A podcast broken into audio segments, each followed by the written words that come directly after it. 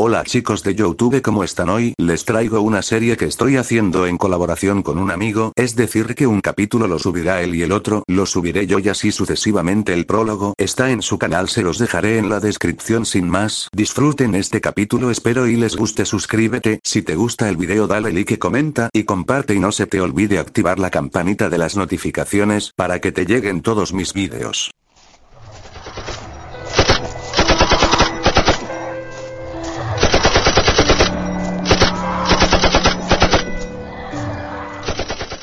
Estamos todos en el salón de clases, cuando de repente, a todos los del salón nos llega una notificación de una aplicación de noticias. Al parecer era un audio. El virus PRM1 se ha expandido en un 90% del país, así que tengan cuidado al salir de sus casas. Las autoridades recomiendan que se queden en sus casas y no salgan. Sin más me despido. Mi nombre es Rosa Melano.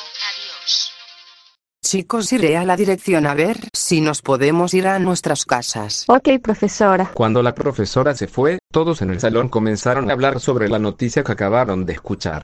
Oye COVID, ¿lo has notado? ¿Qué cosa habrían?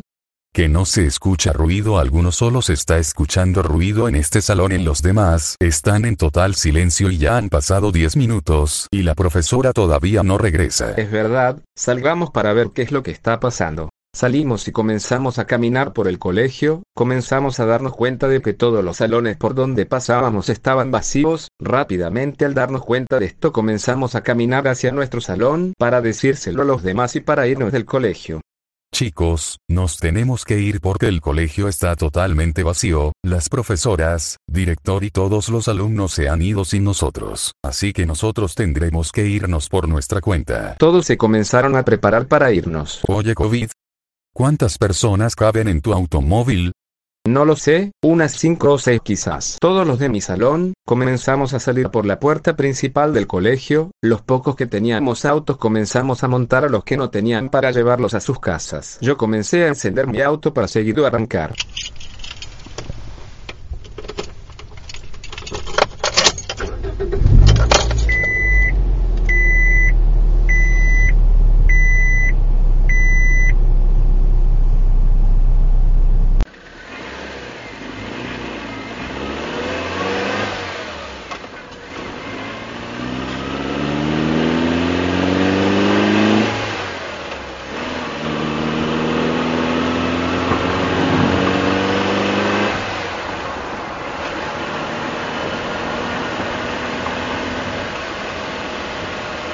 Cuando ya llevé a todos los que iban conmigo menos habrían, comencé a dirigirme a su casa para dejarlo a él también. Cuando llegamos a su casa él me invitó a entrar y yo acepté con gusto. Yo y Brian comenzamos a hablar sobre lo que estaba pasando, cuando de repente él le entró una llamada,